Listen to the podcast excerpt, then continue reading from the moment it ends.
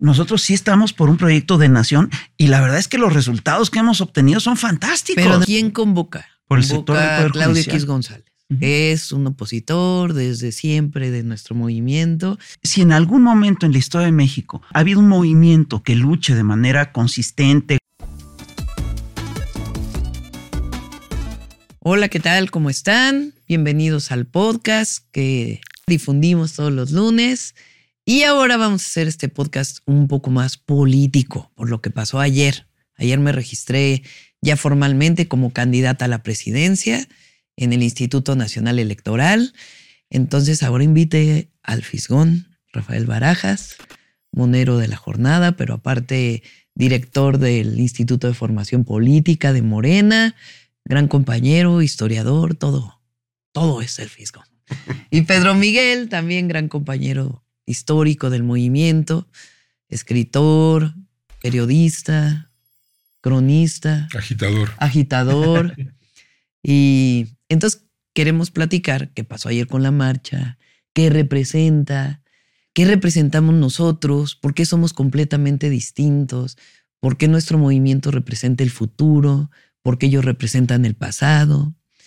Entonces vamos a platicar hoy de eso y de las fake news también. Vamos a regresar al primer podcast donde hablamos de las fake news, de cómo levantan estos trending topics en Twitter, eh, con bots, comprados, de todo eso vamos a platicar hoy. Entonces, Fis, bueno, mira, yo creo que eh, estamos ante un fenómeno que es muy interesante, porque yo lo que veo es eh, un reacomodo de lo que es la oposición.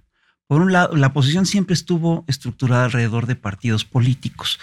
Hoy en día esos partidos políticos tienen un descrédito enorme, así es. no pueden presentarse públicamente. Claro, el PRIAN eh, ya se desacreditó. No, no, es decir, todo el mundo asocia al PRI con los fraudes electorales, con el saqueo a la nación, etcétera. Todo el mundo asocia al PAN con el con fraudes electorales, con el saqueo a la nación y también con el cártel inmobiliario, con la guerra contra el narco. No, pues con la guerra contra el narco, que es lo más serio. Entonces, lo que eh, a la oposición lo que le queda es quitar los logos de, este, de, de sus anuncios ¿no? y presentarse como una oposición ciudadana. Por eso quisieron presentar a Xochitl como una ciudadana. Pero eso, eso no es Xochitl y eso no es la oposición. Xochitl no es una ciudadana eh, común y corriente, fue una mujer eh, que militó en el PAN, que tuvo, Así car- es. hizo carrera política alrededor del PAN. Y este grupo político, pues no es un grupo ciudadano. Yo recuerdo, eh, hay que ver, entre otras cosas, quiénes son sus plurinominales. Todos son gente de partido, todos son gente del PRI y del PAN, ya ni siquiera del PRD. Cuando le, le- le cuestionan a Xochitl que por qué no hay ciudadanos, dicen, no, claro que sí hay ciudadanos, ahí está Margarita Zavala. Exacto. Imagínate si eso es una candidata Sí. ciudadana, ¿no? Entonces, lo que están haciendo es que están escondiendo lo que son. Eso es típico de la Pero derecha además, conservadora. ¿quién convocó a la marcha? A ver, Claudio Mira, X a González. ver, ni fue marcha, ah, bueno. ni fue ciudadano. Sí. No fue marcha porque marcharon de su coche al Zócalo. Exacto. O sea, o del Zócalo al Zócalo. Ajá. Y además, no, no fue una marcha, fue un arranque de campaña. Vergonzante, clandestino, pero fue el arranque de campaña de Xochitl Galvez. El problema es que tienen tal grado de contradicciones que le prohibieron que fuera su propio arranque de campaña y además prohibieron que hablaran de ella. Sí. Esto es lo que vimos ayer eh, y está convocado obviamente por las fuerzas políticas de las que habla el Fisgón y por intereses fácticos, por grupos empresariales, por cúpulas empresariales, por eh, cúpulas mediáticas. O sea, ¿quién convoca? Por el Convoca sector del a Poder Claudio Judicial. X González.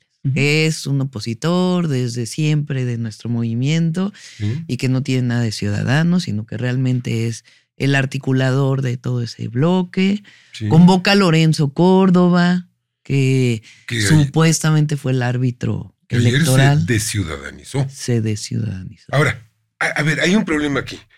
Ellos han inventado esta falsa dicotomía entre los políticos y los ciudadanos. Ah, Los además, ciudadanos son políticos y los políticos son ciudadanos. Esto es una farsa. Sí, claro. Es decir, Como si el ciudadano no tuviera una participación pero política. además, mira, han encochinado la política a tal grado que ahora dicen, ay, no, la política no, mejor que seamos ciudadanos. Exacto. Eso es falso. La política es de todas y de todos, eso siempre lo hemos dicho. Y había la consigna, la dijeron ayer, la democracia es nuestra. Ah, sí. Cosa más oligárquica. No, no, la Sí, democracia es de del todos. pueblo, pues sí, Claro, exactamente. ¿no? Sí, claro. es el Mira, gobierno del pueblo. Es que es muy chistoso porque sí están defendiendo un esquema muy específico de, eh, de democracia, que es el que el de la democracia bipartidista que se consolida en tiempos del neoliberalismo. Para ellos ese modelo eh, de democracia bipartista, que es una calca del sistema norteamericano, es la única democracia posible. Y no es así. Nada más Ese que se les atravesó. Sí, pues se les atravesó un movimientote, Un ¿no? movimiento. Se les atravesó el pueblo. Se les atravesó el pueblo. Y, y- y- es curioso porque esa es la apropiación que hacen las élites de los términos y de las causas incluso. Entonces ellos te dicen, nosotros somos la democracia. ¿Cómo van a ser ellos la democracia? La democracia somos todos. Pero además pu- ponen esta idea de que AMLO es un gobierno autoritario Sí, claro. y que vamos a seguir con gobiernos autoritarios. Sí, Pero ayer marcharon libremente, claro. pudieron decir libremente lo que quisieran. En un gobierno autoritario no los hubieran dejado marchar, no los hubieran No, dejado decir nada, los medios hubieran dicho cualquier cosa, eh, menos lo que dijeron hoy o ayer. Es decir, vivimos en una democracia. Sí. ¿Cuál autoritarismo? Además, se, se, se adjudican, quieren, quieren eh, apropiarse de causas que no son suyas. Sí. Ayer, ayer sale Enrique Krause a decir que es una marcha como el 68, como el autoritarismo en contra del Sí, por 68. Dios. Buenísimo. Sí. Qué Perdón.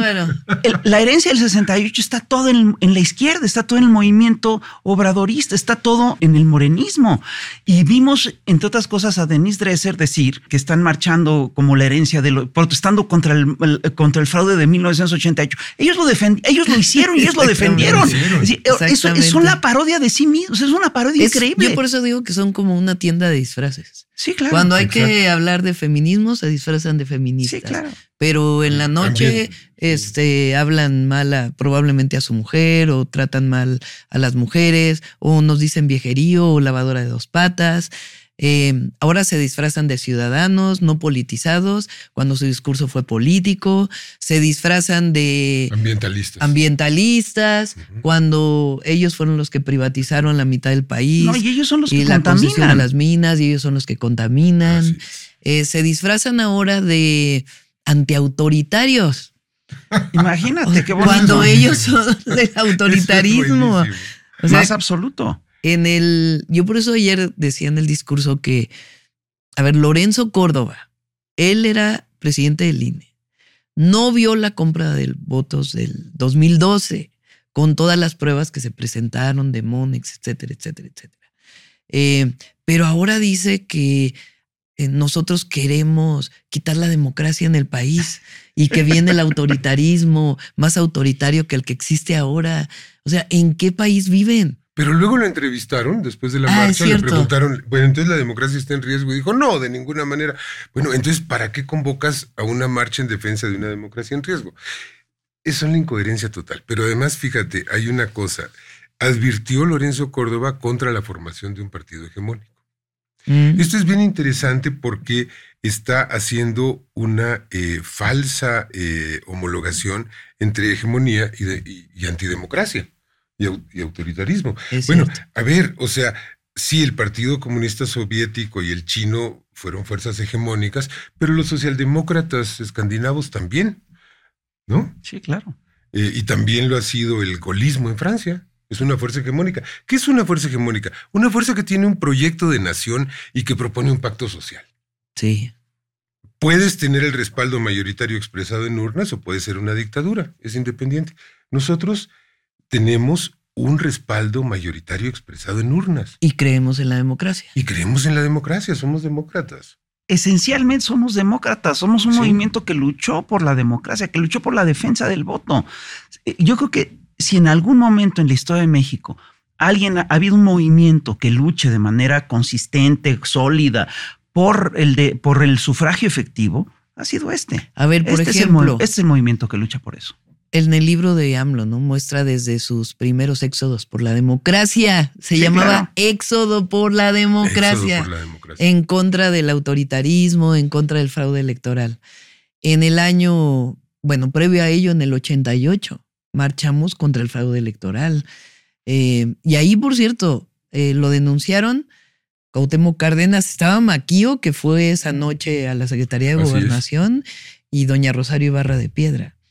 Eh, después, en el 2006, bueno, antes, el desafuero, el autoritarismo de un presidente que quiso quitarle a una persona que tenía el apoyo del pueblo, Andrés Manuel López Obrador, la posibilidad de participar en elecciones. Pues no hay nada más autoritario que eso, nada más que el pueblo se impuso. Pero en el 2006, fraude electoral. Y después luchamos en el 2012, bueno, en el 2008 contra la privatización del petróleo. Y en 2012, de nuevo, contra el fraude electoral cometido pues por esta compra masiva del voto que hubo, hasta que en 2018 pues triunfó la democracia. Yo- pero en 2018 también hubo fraude electoral, También solo que no les alcanzó. Exactamente. Eso es lo que es increíble. Y ese es el sistema que estaba defendiendo Lorenzo Córdoba. Perdón, estamos Sí. ante un problema Él- muy serio. Él tiene nostalgia de la hegemonía. Así es. De ellos. que fue el PRIAN, el Pacto Sí. por México, vaya algo O tienen hegemónico. nostalgia de ser presidente del INE. Yo También, creo que de presidente de la República, ¿no?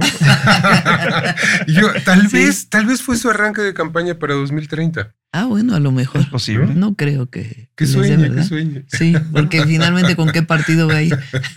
¿Cómo no? PRI, PAN, PRD. pues, Bueno, el PRI como que ya está desapareciendo, está ¿no? desapareciendo. sí, Realmente, sí, sí. porque- Y el PRD también. El- Ya desapareció. Bueno, sí. Pero no En realidad es el PAN, ¿no? Sí, claro, Y ya PAN. ni el PAN. Ah, bueno, Marco Cortés marchó. sí. Marco también. Cortés marchó. sí. Y entonces, ¿dónde quedó que era marcha ciudadana? Eh, Pero la otra cosa que hay que subrayar es que sí estamos ante dos proyectos. Mira, son dos visiones distintas de lo que es la democracia, son dos visiones distintas de lo que es el país, son dos visiones, son dos proyectos distintos de nación y son dos formas distintas de hacer campaña. Lo que ayer vimos es básicamente, eh, eh, lo que a mí más me preocupó del día de ayer es que todos retoman la narrativa del narcopresidente. Es decir, desde hace tiempo hemos planteado, estamos advirtiendo que los golpes de Estado modernos ya no son militares, son golpes mediáticos y son golpes judiciales. Pero no les va a dar, ¿no? no, no les va a dar, La verdad. pero lo están intentando. Y hay que señalar qué es lo que están haciendo. Y lo que están haciendo es básicamente construir una narrativa y repetirla hasta el cansancio, hasta el agotamiento en todos los medios, esperando que esa narrativa se convierta en el sentido común de la sociedad, que todo el mundo la acepte. Entonces, la narrativa que están haciendo ahorita es verdaderamente insostenible. Fíjense, llevan, ¿cómo que serán? Ocho días. Narcopresidente, narcocandidata. Ujú. eh, con puros bots comprados. No son personas reales. Bueno, habrá algunas, Sí. pero la mayoría, y además no vienen ni siquiera de México, sino que son bots comprados fuera de México. Y entonces uno dice, a ver, ¿por qué narcopresidente? ¿Por qué narcocandidata? Porque ¿De se quieren deslindar de? Calderón. Pues sí. Sí, es una proyección. En, en psicoanálisis eso se llama proyección. Proyección. Todo lo que tú eres, proyectalo en el otro. Todas tus cosas malas, échaselas al otro. Entonces, está muy claro que en la era neoliberal floreció, florecieron los negocios delincuenciales, flore- florecieron los negocios criminales y floreció el narcotráfico. Es cierto. ¿no? no es el único ne- gran negocio 266% aumentaron los homicidios dolosos. Una cosa brutal. Calderón. pero ocurrió en ese periodo, está clarísimo, Sí. ocurrió en- en- con el PRI, con el PAN, está clarísimo. Entonces quieren, y, y obviamente existe, y además, ojo, el secretario de seguridad de Felipe Calderón está preso, en, Estados, Unidos, Por narcotráfico. por vínculos con el cártel de Sinaloa. ¿no? Exactamente. Y ahora nos vienen a, lo que quieren es decir, no, no, no, no somos nosotros los que hicimos esto, es López Obrador el que está detrás de esto. Y esa, incluso lo tuitean Ferris, Ferris tercero y tuiteó. Ma- Ma- Ponce, quién sabe qué, andan tratando, tratando de armar esa narrativa, diciendo que en realidad Andrés Manuel estuvo, eh, Andrés Manuel participó en el fraude del 88. Es decir, todo al revés. Es decir, es, es- es una proyección. Es cierto. Es, es una cierto. proyección psicológica. O esta cosa de que se quieren apropiar del 68. Es que El 68. yo creo que en México eh, es tan grande el apoyo primero a nuestro movimiento. Sí, claro. Y segundo, el conservadurismo realmente es una minoría en el país. Entonces ellos quieren mostrar un- una forma en donde son ciudadanos que quieren apropiarse del movimiento estudiantil del 68, quieren apropiarse de, de una parte de nuestro discurso, pero es totalmente esquizofrénico. Exacto. Sí, claro, pero tienen los medios. Ver, lo único preocupante de todo este proceso. Pues no todos, ¿no? También. No, Pero es que este, los medios también- han perdido poder. Y mira, esto de la democracia, ese afán de apoderarse de la democracia. A ver, cuando la izquierda pierde una elección lo reconoce. pues sí. Lo reconocimos Sí. en 94, ¿no? Sí, sí. Lo reconocimos en 2000, ¿no? Sin Cuando problemas. la derecha pierde una elección se la roba. 88, Ah, 2006 o la compra, 2012, ¿no? Esos De hecho, los demócratas. 36 años de neoliberalismo Sí. tienen mucho de autoritario. O sea, Hombre. ¿cómo nace? Salinas de Gortari con un fraude electoral. Y con 500 muertos. Cedillo después de un magnicidio. Es que no se nos puede olvidar eso. Sí, claro. Después 2000 con, una fal- con un falso cambio. 2006 con un fraude. 2012 con una compra de votos. Hasta que el pueblo dijo, no, ya. Y todo acompañado de una violencia Brutal. Sí. brutal, porque eh, con Salinas asesinan a centenares de opositores. Sí. Cedillo es el padre de las masacres campesinas del Charco, de la Libertad, de Aguas Blancas, De de. Acteal. Exactamente. Fox es el represor de Atenco, es el represor de Oaxaca, es el represor de Lázaro Cárdenas. Y bueno, Calderón, pues es un baño de sangre. ¿no? Sí, Exactamente. Calderón. Y es un baño de sangre. Y Peña. Y Peña. Peña. Oh, Ayotzinapa y la- el, el día, la toma de posesión de Nochixtlán. Peña. Ah, la toma de, de La- posesión de de la Peña toma de fue posesión, marcada violenta, por fue violenta. a, a Cui Kendall, ¿no? Recuérdame algún acto represivo de este gobierno. No lo hay. No lo hay.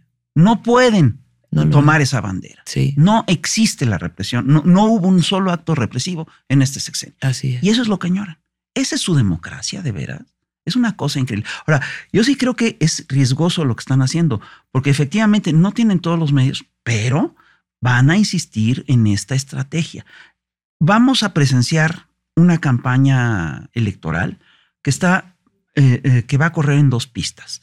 Por un lado, vamos a ver a todo este grupo que se, que se dice ciudadano, que se dice que pretende robarse las causas de la izquierda, la- que, que- que pretenden robarse la democracia, ¿no? Una vez más, ahora de otra manera, ¿no? Pero los vamos a ver empujando guerra sucia, haciendo campaña de descrédito, diciendo que tú eres una narcocandidata, que Andrés es un narcopresidente. Imagínate, ¿no? Es decir, eh, eh, eh, ¿De dónde? Ahora sí que de dónde. De ellos además, mismos, ¿no? de su es una reflejo. cosa es una es- impresionante. es A mí hasta ni me da risa, la verdad. Pues sí. Ahora, sí. vamos a ver eso. Y va a ser muy insistente y va a pegar en algunos sectores de las clases medias, en algunos sectores muy Pero estamos aquí para que no pegue, Así es. para denunciarlo, para Así decir es. que es falso, que no les queda otra No, más para que exigir disfrazarse y exigir Porque no pruebas, presentan además. una sola prueba. Es decir, este personaje que sale, es decir, ¿cuáles son las pruebas? Una supuesta denuncia de la DEA que la propia DEA descalifica. Exactamente. ¿no? Un personaje que sale a decir, no, yo le entregué el dinero al. Otro ah, montaje. o- que es Otro otro, montaje, montaje, de Loret de Mola, de veras le van a seguir creyendo a Loret de Mola, ¿qué les pasa? ¿No? Y este, no hay nada, absolutamente nada. Pero además, los hechos objetivos hablan en contra de eso. Si, al- si, si ha logrado, quien ha bajado la criminalidad, criminalidad es este gobierno, con quien subió como la espuma es con, lo, con el gobierno de Y Calderón y de Peña. Está clarísimo. Entonces, ¿qué es lo que nos... eh, eh, eh, por un lado tienes esa narrativa, vamos a tener esa guerra sucia, y por el otro lado tenemos un proyecto de nación que es muy claro, que son los 20 puntos, las 20 reformas que propone Y otras más que vienen el primero de marzo. y otras más que vienen el primero de marzo, que, es, que segundo básicamente prefiguran un proyecto de nación que busca reestructurar un pacto social importante. Esas son las dos campañas que vamos a ver. Por eso hablamos de que todos los mexicanos y mexicanas de buena voluntad que dejen esas falsas noticias, esos odios, porque si se fijan, allá es puro odio. Sí, claro. Es una cosa tremenda de Odio y de desesperanza. enojo, desesperación, desesperanza. Y este movimiento es la esperanza. Sí. Y nuestra esperanza está fundada en un proyecto real de nación. En un proyecto de nación. Pero es uno. Del otro lado no hay proyecto de nación, hay plan de No. negocios. Es un proyecto de oligarquía. Sí, exacto. ¿No? Es decir, es que, es que no, No le es la puedes proponer sí. al país un proyecto que beneficia a 500 mil personas y que perjudica al resto Mira, de la tienes población. razón, Pedro Miguel, porque iba a decir, No no, es si es un, el neoliberalismo no. sí es un proyecto de nación. No, No, es un proyecto de fue. disolución de la nación. Exacto. Y es un proyecto que busca sí. disolver la nación en aras de intereses multinacionales. Nosotros sí estamos por un proyecto de nación y la verdad es que los resultados que hemos obtenido son fantásticos. Pero además lo que es increíble es que este proyecto es para todos y para todas. Claro, Así es. con una orientación. Por el Incluidos bien de ellos. todos, primero los pobres. Incluidos, Pero incluidos ellos, ellos. Incluidos ellos, que tienen la libertad y la de confianza invertir, y la calma de mentir, la de salir a manifestarse Exactamente. sin ningún problema. No, pero además la inversión más- que No les va en mal. México, privada, Claro. nacional, extranjera. Es decir, se están dando todas las condiciones para ello. No O sea, les- ni siquiera es esta idea de que nosotros estamos contra la inversión pública o en contra de la propiedad privada. Pues es absolutamente falso. Nosotros estamos más bien por el bien de todos y de todas. Sí, ellos Y para ello hay que tener una orientación. El discurso de los ellos que es que somos tienen. una dictadura castrochavista que busca imponer las lógicas del foro de Sao Paulo. Es verdaderamente un Sí. delirio. Es, decir, Bueno, acaba es de fake salir- news, todo eso es mentira. Todo Todo, eso es es narrativa news, de odio. Mira, hace unos días salió un volante, no me acuerdo quién de estos comentócratas lo reprodujo, hablando de un supuesto, de una supuesta propuesta de modificación constitucional Ah, sí. para expropiarle la El casa a los 39. propietarios. Creo que Ah, López sí. Dóriga lo difundió. No, está ¿No? tremendo. Es a mí en, lo- tremendo, en muchos lugares ¿no? me han dicho, por favor, desmiéntalo, desmiéntalo. ¿Qué- Que qué- vamos qué a quitarle sus casas a no sé quién, que vamos a quitar fábricas, que vamos a no sé qué, Sí. que vamos a expropiarnos. Falso, falso, fake news, igual que narcocandidata y todas esas Imagínate barbaridades. eso, o sea, Sí. pero fíjate lo interesante es que esto es una calca de la Del 2006, propaganda ¿no? anticomunista, no, de la Ah. propaganda anticomunista de hace 100 Sí. años. Eh, jóvenes, ya cambió el mundo. Ya cambió o sea, el mundo. Ya, ya, ya, ya no sean anticomunistas porque ya no hay comunismo. Es decir, eso es una tontería. No, Oye, pero hay una cosa que sí hay que señalar de estas campañas de odio, que a mí, que eso es a mí lo que me preocupa. Esas campañas de odio se centran en generar miedo y en generar sentimientos muy irracionales.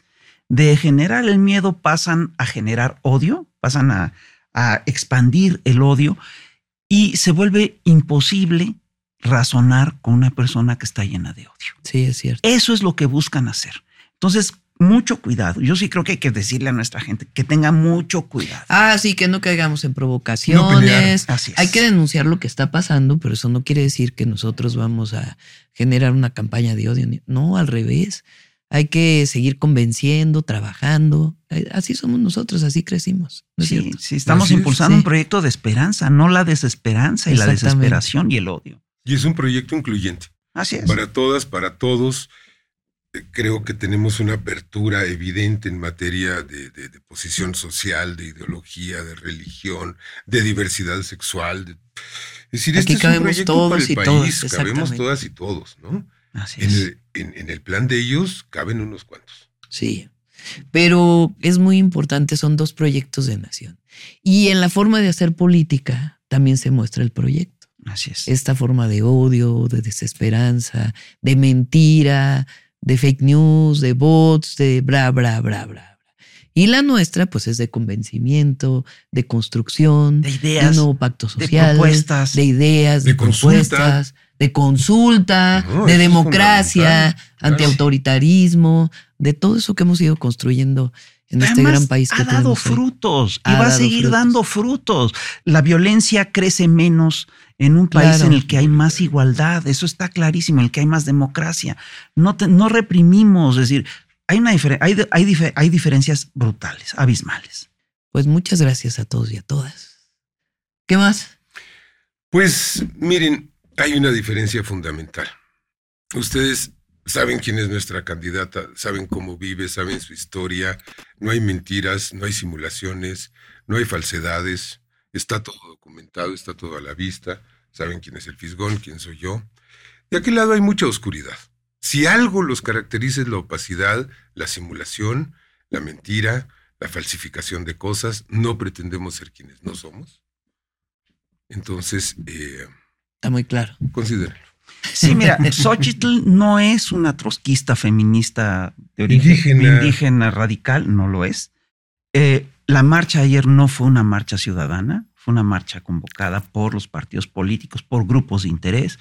Y este, bueno, eh, lo que están diciendo, toda su narrativa es totalmente falsa. Yo sí lo que le pediría a nuestra gente es una cosa muy sencilla. Tenemos que hacer un trabajo muy serio abajo y tenemos que entender que sí está en juego el futuro de la nación. O vamos por la esperanza o el país puede caer otra vez en las lógicas de la desesperanza. Y Como eso- decimos, transformación o corrupción. Esa es la decisión que hay que tomar. Civilización o barbarie. Tal cual. Y vamos a, Democracia o autoritarismo, pero la democracia está aquí. y vamos a una elección pacífica y en paz. No hay una elección sin Ah, ley, como sí, dicen. es Estamos a un paso del Sí. viejo oeste. No, no. Porque lo que buscan es también desacreditar el proceso. El electoral. proceso electoral. Sí. Por eso hay que participar, participar, participar, participar. No se confíen, participen y vamos a la calle. Adiós.